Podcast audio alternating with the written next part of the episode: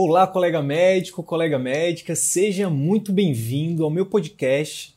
Aqui nesse canal eu vou compartilhar com você conhecimentos teóricos e vivências práticas sobre o tema empreendedorismo médico, o que a escola de medicina não ensina. O meu objetivo é te ajudar, contribuir para que você consiga exercer a medicina com mais excelência, aumentando o seu prestígio na sua área de atuação e assim obter um retorno financeiro compatível com seu esforço e no final de tudo isso, que você consiga alcançar uma qualidade de vida que poucos até hoje conseguiram. Olá, olá, colega médico, tudo bem? Sou o Dr. Arthur Ribas. Doutor Sidney. E hoje a gente está aqui para discutir mais um tema relacionado a empreendedorismo médico, né? o que a escola de medicina não nos ensina. E hoje a gente vai discutir é, os segredos do terceiro passo da consulta. Né? Nós, através desses vídeos, né, nós compartilhamos assuntos de marketing, de gestão, de comunicação, de vendas, né? assuntos, temas né, que não foram tratados na faculdade de medicina, que não foram abordados na faculdade de medicina, mas que nós entendemos que tem total diferencial, total impacto é, no médico que quer traçar o rumo, assim, a carreira de um atendimento particular.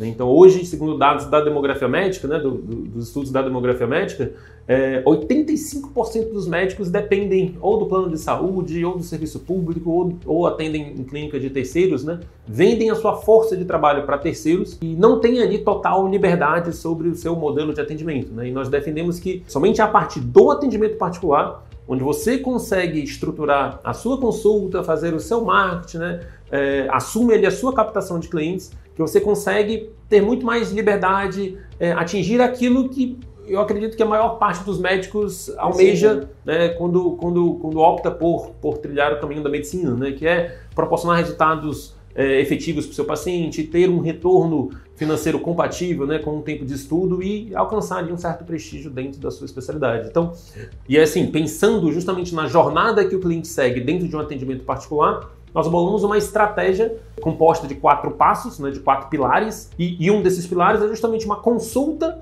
que converte é um pilar embasado né, em conceitos de comunicação médica efetiva. E é basicamente isso que a gente vai traçar, discutir um pouco aqui. Né? Como que você pode estruturar a sua consulta para que você consiga converter esse cliente em um propagador da sua marca.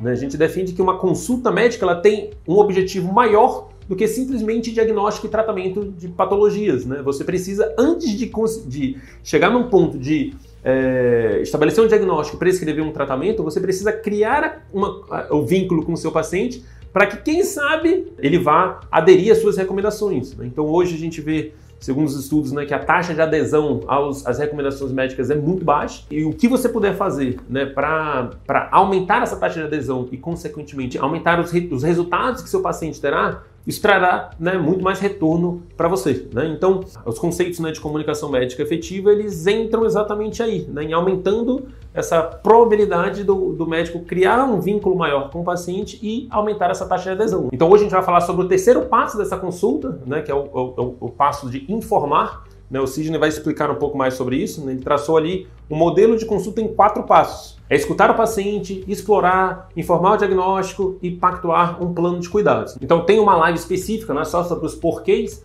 mas para aquelas pessoas que estão chegando agora, assim, explica um pouquinho aí sobre esses quatro passos, uma visão geral desses quatro passos, principalmente sobre os dois primeiros, para a gente poder adentrar mais a fundo sobre o terceiro passo, sobre o que vai informar. Legal, Arthur. Cara, é só essa introdução aqui já, já vale já vale muito dinheiro, viu? É... Cara, assim, então, primeiro, é é, essa consulta em quatro passos ela foi estruturada exatamente para a gente, é, com a intenção realmente de, de passar para os colegas de qualquer outra especialidade, para ser replicado mesmo, né? É, para dar mais clareza, porque quando eu comecei a me debruçar sobre o assunto, é, tem muita literatura, só que são literaturas muitas vezes que são prolixas, que são complexas e que eu via que trazia muito mais confusão do que clareza. Sim. E aí, é, eu até na época procurei cursos no Brasil para fazer, para me, enfim, eu estava realmente apaixonado pelo assunto e fui atrás e não encontrei.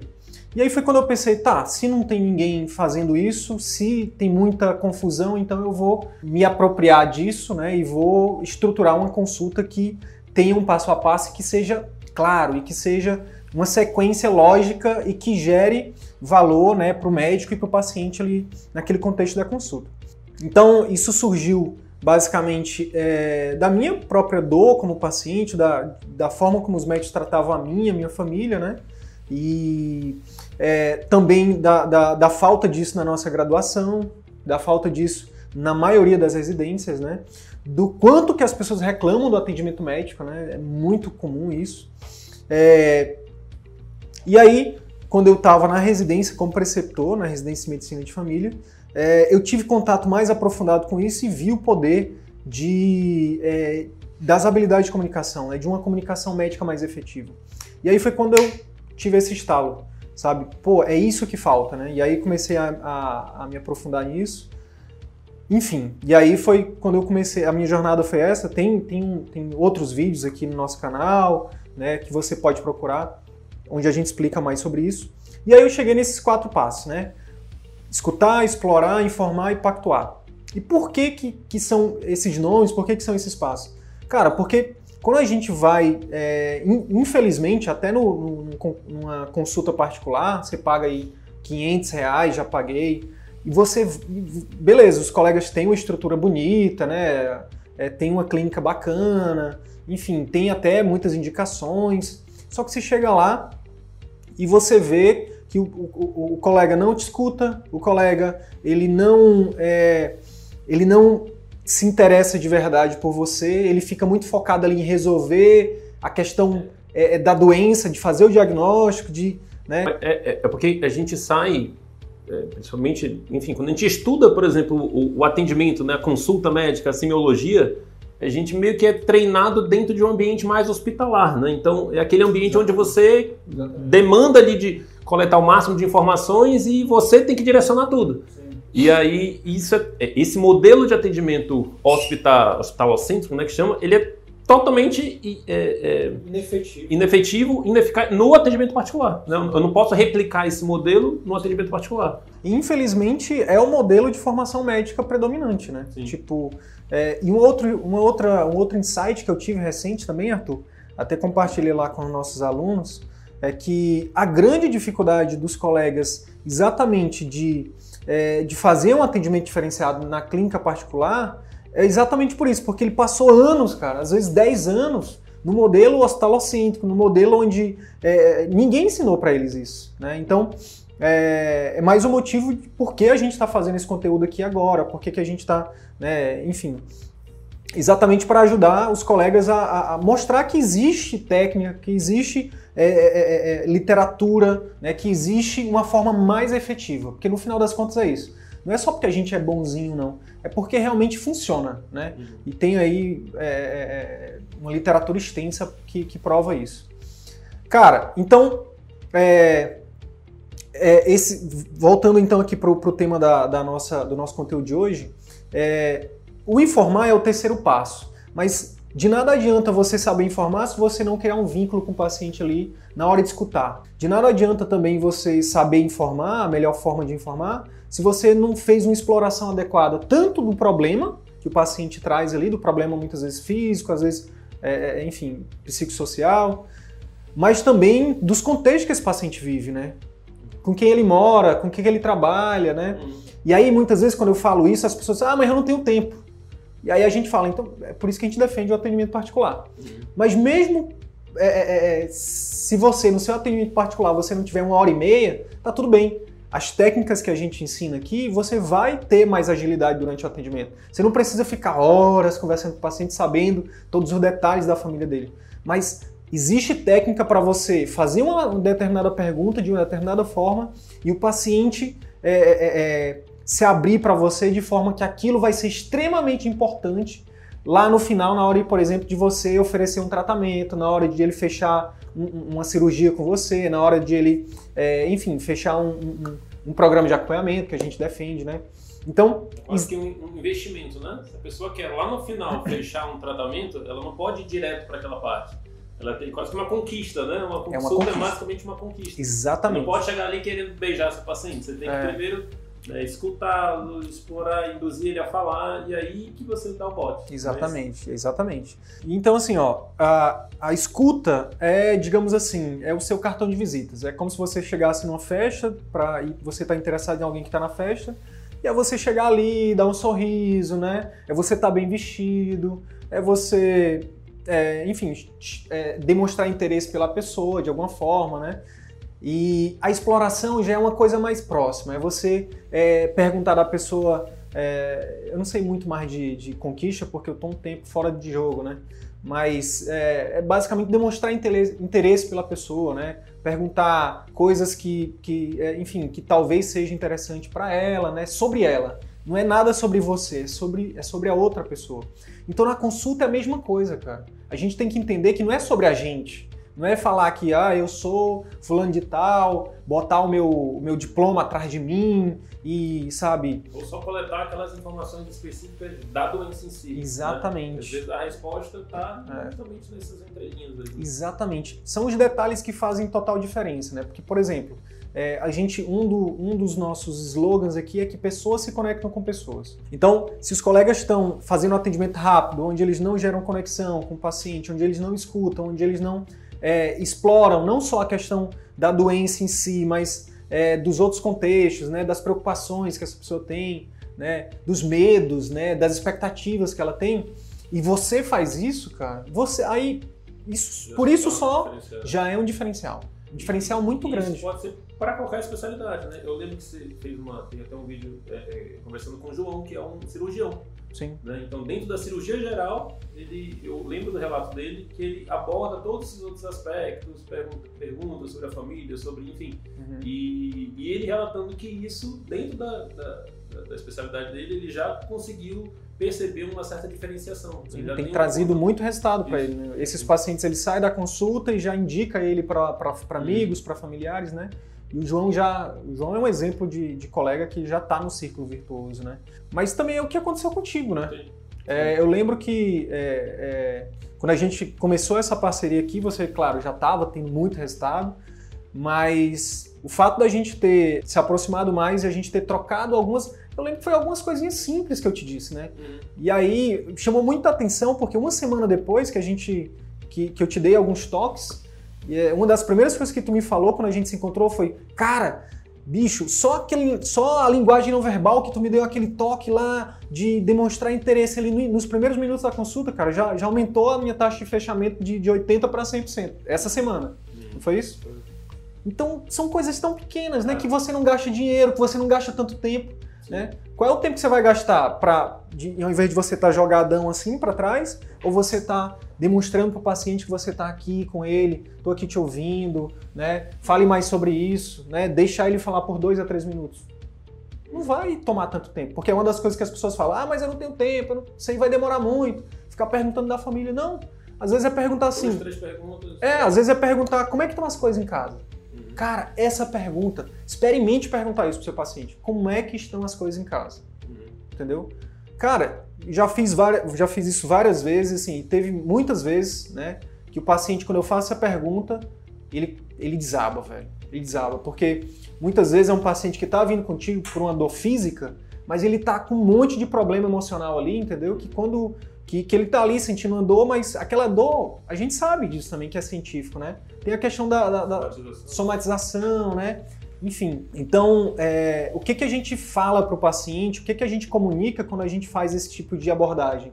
A gente comunica para ele algo que ele não vê por aí, né? que é raridade, que é o seguinte, o médico se importa comigo. Esse médico se importa comigo. Né? Quantas vezes eu, eu imagino quantos quantos pacientes saem daqui dizendo, caramba, é, realmente, esse médico, é, além de oferecer, né, de estar, tá, enfim, de me ajudar do ponto de vista técnico, eu realmente estou emagrecendo, minha vida está melhorando, mas ele é um amor, né? Imagino que deve escutar isso, né, direto aqui.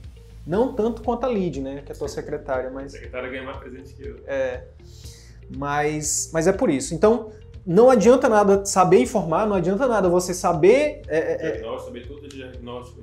Tratamento, e não adianta nada também você só ver esse conteúdo aqui e botar em prática se você não souber escutar, se você não souber explorar. Então, já tem alguns, alguns conteúdos que a gente gravou sobre isso. Vai lá e, e, e consome esses conteúdos. E aí a gente entra no terceiro passo, né? Qual é a importância, por exemplo, de informar corretamente o paciente? Como que é esse processo de informar corretamente o paciente? Show de bola. Primeiro, qual é a importância? Cara, pensa aqui comigo. Como é que o paciente ele vai seguir uma orientação ou ele vai decidir se ele faz ou não a cirurgia se ele nem sabe o que, é que ele tem? Os estudos mostram que a forma como você informa para o paciente o problema que ele tem influencia diretamente em como ele vai enfrentar aquele problema. Então, assim, a gente, a, a, gente defende que tanto a parte de informar quanto de pactuar é um bloco só. Né? É como se fosse uma, uma, um, um contínuo todo. Então, beleza, eu já fiz ali. A gente tem alguns autores, inclusive, que eles dividem a consulta em, dois, em duas partes a parte exploratória e a parte resolutiva. A parte exploratória são os primeiros dois passos, onde você vai primeiro escutar, criar um vínculo, criar uma conexão, depois onde você vai explorar para realmente chegar no diagnóstico, em hipóteses diagnósticas. E aí a segunda parte, a resolutiva, é quando você vai informar e você vai pactuar. Então, a importância de informar, ela é, assim, é gigantesca no processo de, de tomada de decisão do paciente, né? Então, muitas vezes os pacientes, eles deixam de tomar medicação, muitas vezes eles não fazem mudança de estilo de vida. Pô, eu tô cansado de atender pacientes que vêm de de, de longos tratamentos, né, de, de, alguns problemas que são muitas vezes simples, mas que muitas vezes o colega, né, ele não parou ali cinco minutos para explicar o que, que é, por exemplo, diabetes, o que, que é hipertensão, o que, que é obesidade, né, o que, que é do ponto de vista não científico, porque o paciente não vai entender. Não adianta você falar lá que diabetes é uma hiperglicemia é crônica.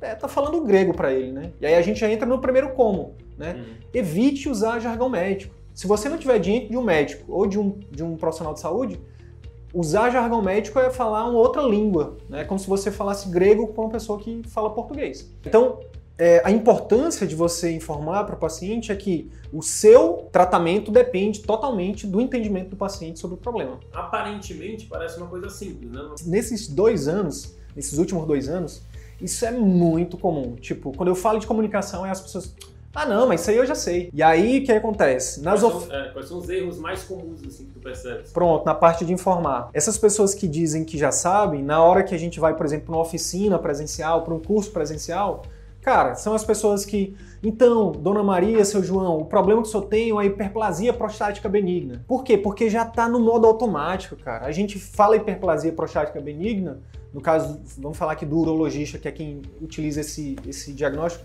ele utiliza isso todos os dias. Né? Então ele entra no modo automático e só fala ali o jargão médico. E aí o paciente, muitas vezes por vergonha, diz: Hum, hiperplasia prostática benigna. Só que ele não faz a mínima ideia do que é aquilo.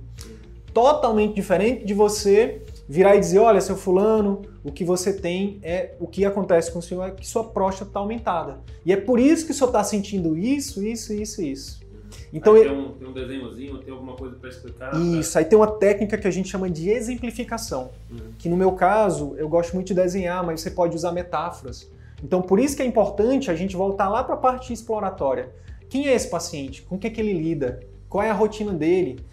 Mas por que, que isso é importante, cara? Isso é totalmente importante, cara, a partir do momento que você vai ter que entrar no mundo dele. Muitas vezes o, o médico ele acha que o paciente ele tem o dever de chegar sabendo da fisiopatogenia, sabendo do, dos efeitos colaterais. Não, cara. Foi você que passou seis anos na faculdade, foi você que passou não sei quantos anos na residência, exatamente para poder ser um, um, consultor. Consulta, consultor. Você é um consultor. E o consultor, falando de comunicação, uma das nossas funções, que muita gente não, não fala, principalmente na formação, é que a gente tem o dever de traduzir a informação técnica para a linguagem que o paciente entenda.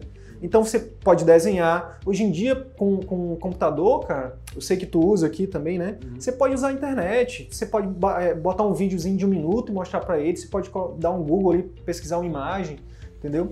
Você pode usar uma metáfora, por exemplo, eu vou usar aqui o que eu já tenho pronto, tá? Mas, mas eu penso que cada, cada especialidade ela pode criar um banco de exemplificações. Uhum. Pronto, vou dar, vou dar um exemplo de um dos nossos alunos que ele falou para mim esses dias. Ele falou, cara, quando eu vou falar de varizes, eu falo que é como se fosse um encanamento. Encanamento que ele basicamente ele enferruja e aí o, e o, a água não passa por ele e aí quando, quando a água não passa, e aí o, o, sangue fica represado, a água fica represada, e aí ele sente aquelas coisas. O que a gente precisa fazer é ir lá e é, entupir esse cano e, e, botar um outro cano por outro lado para o sangue passar por outro lado. Então é a forma que ele utiliza para traduzir a linguagem médica dele para a linguagem que o paciente entenda. Uhum. Tá ótimo, não existe certo nem errado. O que, o que, o que vocês têm, o que a gente precisa entender é que no final da consulta o paciente saia entendendo o que, é que ele tem e o que, é que ele precisa fazer para poder é, é combater aquilo. Muitas das vezes a, a, confusão ela gera paralisia. Né? Então, se o cliente não, se ele sai com qualquer tipo de confusão, muitas das vezes ele não vai ele, sair dali sabendo o passo a passo, é, por exemplo. É, ele não vai, ele não vai, ah, ele não vai agir, né? Então, se você passa um monte de recomendações para ele frente a algo que ele não entendeu, a probabilidade dele seguir é mínima. E maior parte das doenças crônicas que a gente vê hoje demanda que o paciente mude totalmente o estilo de vida. Você imagina, será que ele vai mudar é, tudo que ele construiu, tudo, todo, todo, o hábito que ele repetiu ao longo de, sei lá, 50, 60 anos da vida dele, simplesmente por uma consulta de 10 a 20 minutos, onde você só falou o que ele tinha e ele não conseguiu que ele compreenda aquilo. Né? Uhum. A probabilidade é que ele, ele de fato mude muito pequena. E é por isso que a gente defende não só uma consulta que, que aumente a probabilidade dele seguir isso, mas também um acompanhamento, né? Uhum. Porque mesmo que seja uma consulta de uma hora, Uhum. Esse paciente ele vai, ele não vai mudar de uma hora para outra. Né? Uhum. Então, mais, mais um motivo para você estruturar um programa de acompanhamento. Pois é, e aí tu falaste de confusão, e aí entra de novo no como, como informar de forma adequada. E aí a gente entra numa segunda dica valiosíssima. A gente, né, durante, de novo, a gente vai estar tá sempre batendo na formação médica, né? Porque não tem como, né, cara? O que, que, que, que ensinam pra gente? Ensinam pra gente que a gente tem que transmitir informação. É seminários, é, aulas, né, transmite, transmite, transmite. Só que, cara, exatamente o que você falou, quanto mais existe, a, existe um conceito que é a maldição da, do excesso de informação. Uhum. Então, assim, é muito melhor que você dê uma informação por vez, de forma pausada, verificar se o paciente entendeu antes de entupir ele de informações. Uhum. Então, por exemplo, ao invés de dizer, voltando para a questão da HPB, né, da hiperplasia, então, a hiperplasia prostática benigna é, um, é uma patologia que ela tem uma taxa de incidência de não sei quantos por cento, a, a fisiopatogenia dela é isso, isso e isso, a, o prognóstico dessa doença ela é um prognóstico nananana. Isso, para o paciente, de novo, está falando grego, e vai de, deixar, você pode até, além de causar confusão, você pode até causar espanto repulsa, espanto, medo, né? Minha nossa senhora, essa doença deve ser grave, esse monte de palavra difícil, quando na verdade é uma doença benigna. Então ele poderia só dizer assim, olha, isso não é um problema, é, isso não é câncer. Se ele já tiver, por exemplo, perguntado do paciente lá no, na parte de explorar qual era o medo dele por conta da questão da próstata, por exemplo, o paciente, por conta aí da, da questão do novembro azul, por exemplo, ele provavelmente vai ter algum medo. Ele vai ter um medo de câncer, provavelmente. E aí, dizer para o paciente na hora de informar que aquilo ali não é câncer, cara, imagina, ele relaxa na hora próstata ali, né? Uhum. Por isso que eu falo que é uma sequência, né? Não, não adianta você. É, é, é, os passos eles são interligados. Então, a dica é uma, uma informação de forma clara, objetiva e de forma pausada, sempre verificando se o paciente entende. Né? E aí, uma outra coisa também é deixar o paciente falar, cara. Minha nossa senhora. Aí, aí, aí, os, aí os colegas dizem assim: não, mas isso aí eu faço. Aí, de novo, aí a gente vai para a parte presencial dos cursos que eu já ministrei e não deixa falar. Uhum. Aí a gente vai para a literatura, tá lá, mostrando que é, os, os, médicos, na maioria das consultas, a gente fala, sei lá, a gente fala 80, 90% do tempo de consulta, cara.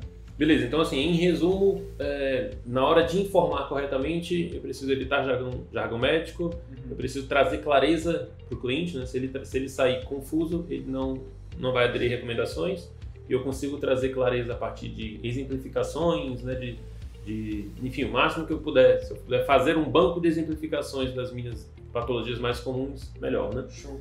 E terceiro passo, não jogar um monte de informação ao mesmo tempo, tentar meio que botar pausadamente. Né? É, aqui na clínica, pelo menos, a gente é, eu faço uma apresentação geralmente de todos os aspectos de alimentação e aí depois a gente sempre tem um, um resuminho né, por escrito que eu vi que acabava ficando um pouco ali de dúvidas Sim. e aí no final a gente é, eu jogava para o paciente e a gente meio que ia, ia, debatendo cada um dos pontos que foram, foram abordados. Show. Como é que você. É uma forma. Não, é uma forma. Eu acho que você tem que buscar. Quanto mais. Você pode ser criativo para buscar o máximo de, de arsenal para você é, aumentar essa taxa de entendimento, né? Porque a gente já falou em outros vídeos, a taxa de retenção de informação numa consulta médica gira em torno de 40%.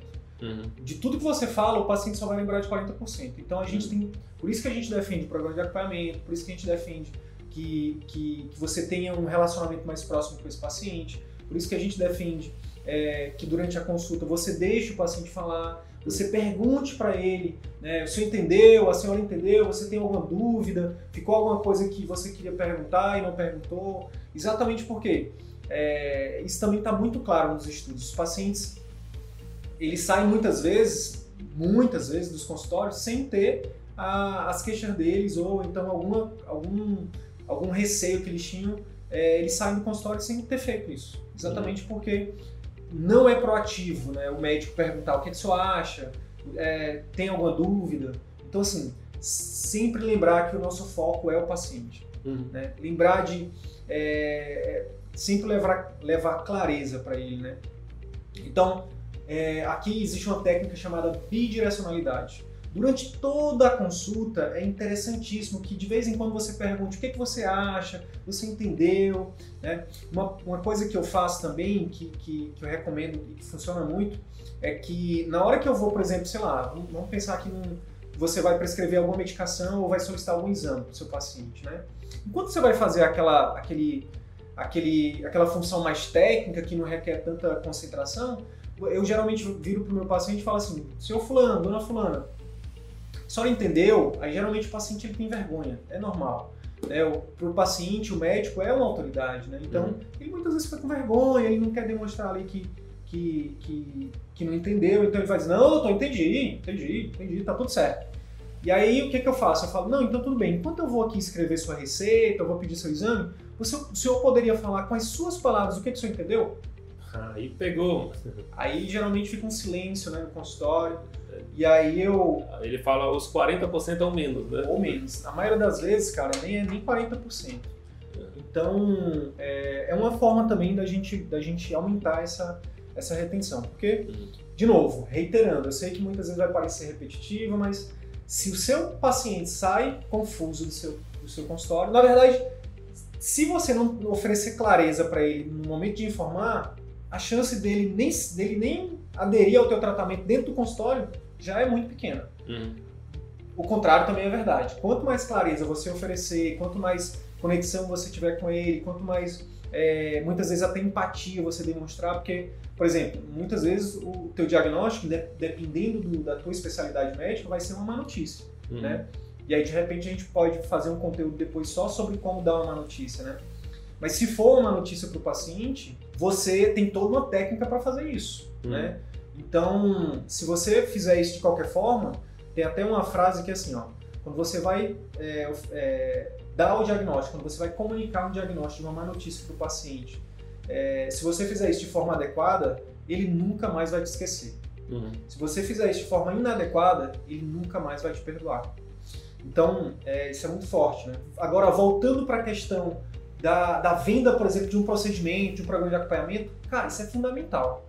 Fundamental. Por quê? Vamos lá, se coloca na. calça os sapatos aí de um paciente agora. E aí eu vou te oferecer aqui, vamos supor que eu sou um cardio, e tu tem um problema cardíaco e tu precisa realmente do meu programa de acompanhamento, tá? Eu vou te oferecer aqui na minha clínica acompanhamento com educador físico, com nutricionista, comigo, né, com, vou te oferecer alguns exames, né, e aí eu montei um programa de acompanhamento onde eu, minha equipe vai, é, eu e a minha equipe, a gente vai te acompanhar aí para você ter é, não só uma recuperação do teu status aí cardiovascular, mas que você até tenha uma melhora na tua performance.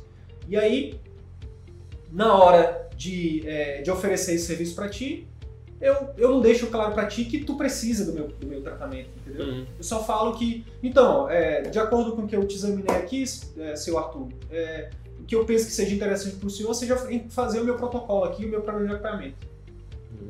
Qual, é a- qual, é a- qual seria a chance de tu aderir a algo se tu nem sabe que tu precisa? Uhum. Então, é, é, fazendo aquela comparação de novo entre a consulta e uma venda, você precisa mostrar para o seu paciente, que no caso de um, de um contexto de consultório particular é o seu cliente, que ele precisa do seu, do seu atendimento e mais é, especificamente aqui que a gente defende do seu programa de acompanhamento.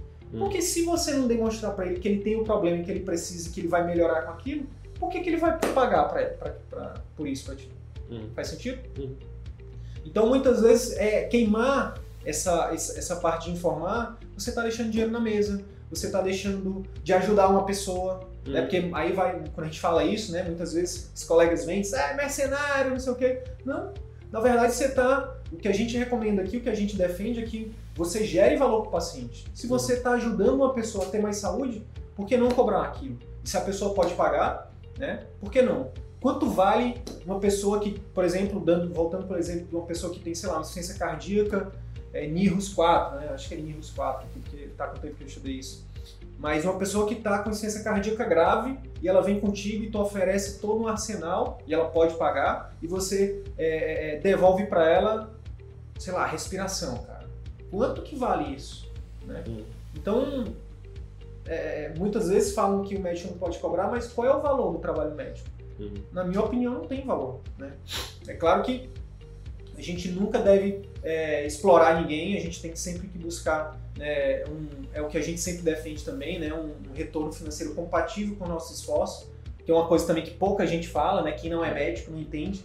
Qual é o esforço, qual é o esforço que tu fez, Arthur, para chegar aqui onde você está, cara? Hum. Quantos cursos, quantas noites, quantas, quantas vezes tu deixou de estar em reunião de família, né, as coisas, é, os recursos é, tangíveis e intangíveis que você teve que abrir mão, né, cara? E pouca gente fala isso em relação ao médico. Então, é, eu entendo você que, que muitas vezes é, pode cair no vídeo nosso aqui e pegar um corte onde a gente fala que, que o médico ele precisa ganhar bem, mas tem todo um contexto, tem todo um propósito por trás que a gente defende, né? Bacana, bacana. E aí, dá só uma palhinha do final, né? A gente escuta o paciente, a gente explora, a gente informa o diagnóstico e, por último, e linkado imediatamente a informar o diagnóstico, a gente já entra com um plano de acompanhamento, com, com a pactuação desse plano. Então, assim, ó, a partir de agora você entendeu que você tem um problema cardiovascular, que esse problema está te limitando, aí sempre tem que voltar linkando um, um, passo da consulta com a outra. Lembra daquela, daquele, daquela falta de ar, ah, seu Arthur, que o senhor falou que vem sentindo, foi por isso que o senhor me procurou? Pois é, essa falta de ar provavelmente é porque seu coração ele não está bombeando, como, como eu lhe mostrei aqui no vídeo. Hum. É, lembra que eu lhe falei que o coração é como uma bomba? Pois é. E aí, é, a, as formas de aí a gente vai oferecer as formas de tratamento para ele. Né? Hum. A gente vai mostrar para ele que existem opções terapêuticas, se existirem essas opções, né? E vai mostrar risco e benefício, né, de cada uma delas para ele, né? Hum. E aí é, a gente vai decidir junto com ele, que é um hum. grande paradigma a ser quebrado, né? Hum. Que é decisão compartilhada extremamente difícil, cara. Uhum. E a gente vai, é, provavelmente a gente vai fazer um conteúdo só sobre isso, né? Mas informar e pactuar, eles são gêmeos siameses. Então já estão um, um, seguido do outro. Estão né? um junto do outro. Bacana, bacana. Eu acho que a gente conseguiu abordar bastante, né, com profundidade essa questão do informar. Eu acho que é, ficou clara aí essa questão desse, pelo menos desses quatro princípios. E só para finalizar, tu, tu lembra aí de alguma história, algo que te marcou aí dentro dessa trajetória, algum paciente que tenha, enfim, que o fato de informar corretamente tenha feito total diferença na vida do paciente? Cara, tem, tem, tem alguns casos, e, mas tem um que me marcou bastante.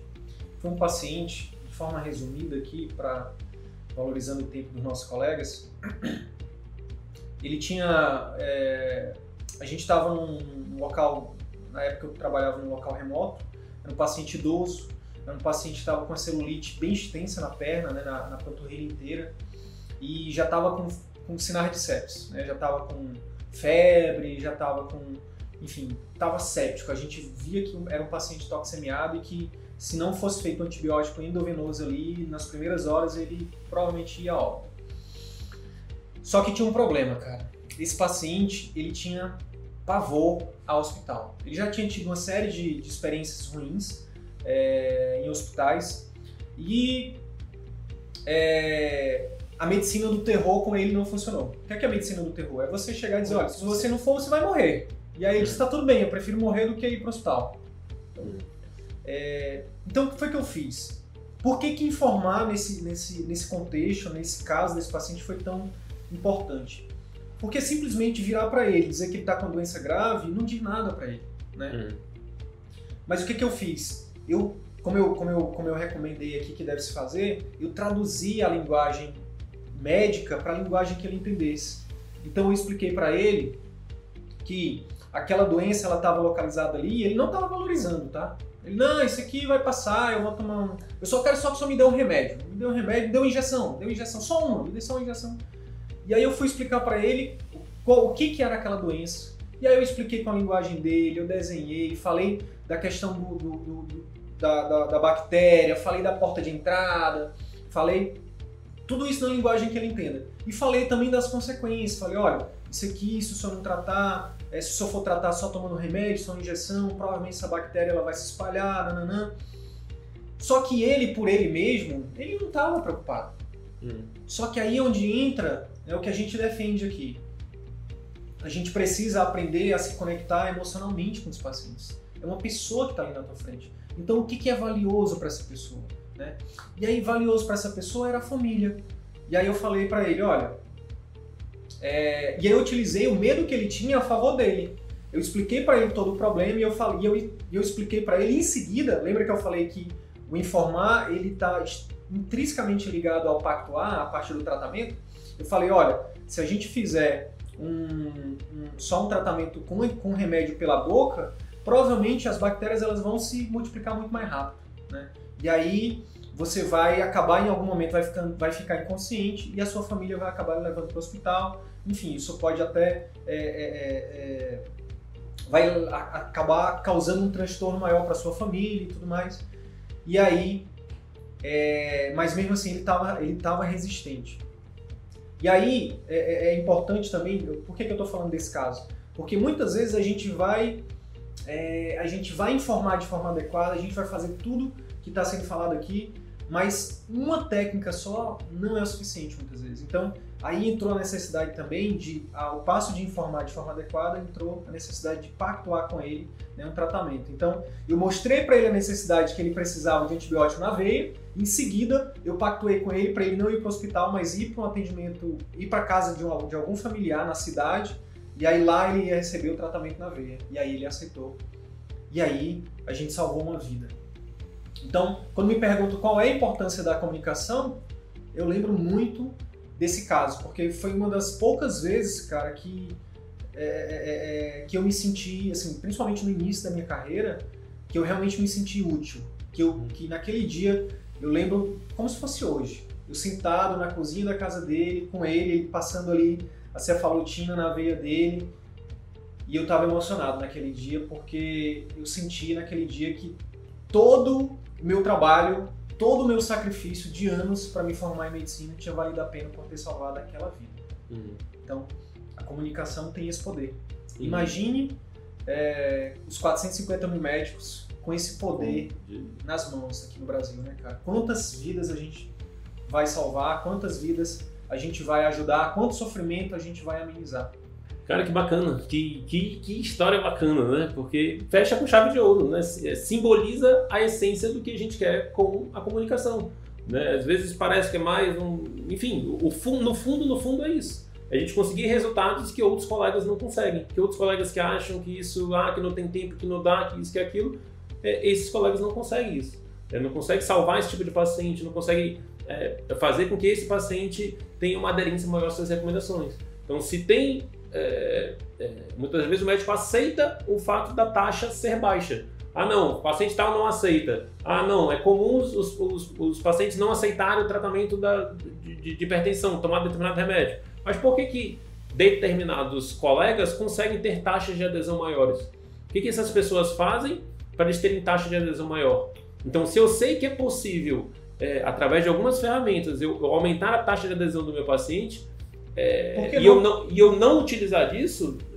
Por que não? Né? Por que não? Né? Por que não é, buscar esses conhecimentos, implementar essas técnicas e coletar esses benefícios que ninguém consegue? E isso dentro de um consultório particular é fundamental. Né? Você consegue resultados que os seus colegas de plano, que os seus colegas até de particular não conseguem. Né? Por quê? Porque você se insere ali no mundo do seu cliente né? e consegue se comunicar com ele que ninguém consegue. Eu acho que é isso, né? Porque é, é, esse nosso conteúdo assim, basicamente atendeu o nossa, nossa premissa fundamental, que é ajudar os nossos colegas a beneficiar cada vez mais os nossos pacientes. Né? Então, se, se há é, implementação desses conceitos de comunicação, no final das contas, quem vai se beneficiar com isso são os nossos pacientes.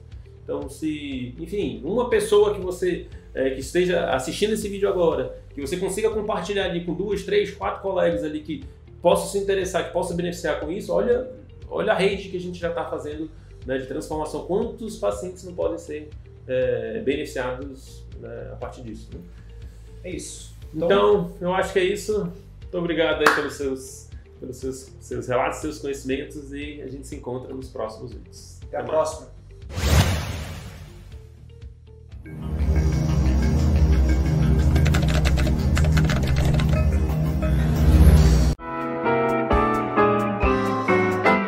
Então é isso. Se de alguma forma esse conteúdo agregou algum valor para a tua carreira médica, eu vou te fazer dois pedidos. O primeiro é que você compartilhe esse episódio com seus amigos médicos, pelos grupos de WhatsApp, nas suas redes sociais. E o segundo pedido é que você visite as minhas redes sociais, o Instagram, o Facebook, o YouTube. Procura lá Dr. Wilder e Sidney Guimarães. Você vai ter acesso a muito mais conteúdo sobre empreendedorismo médico que a Escola de Medicina não nos ensina. Beleza? Até o próximo episódio. Valeu!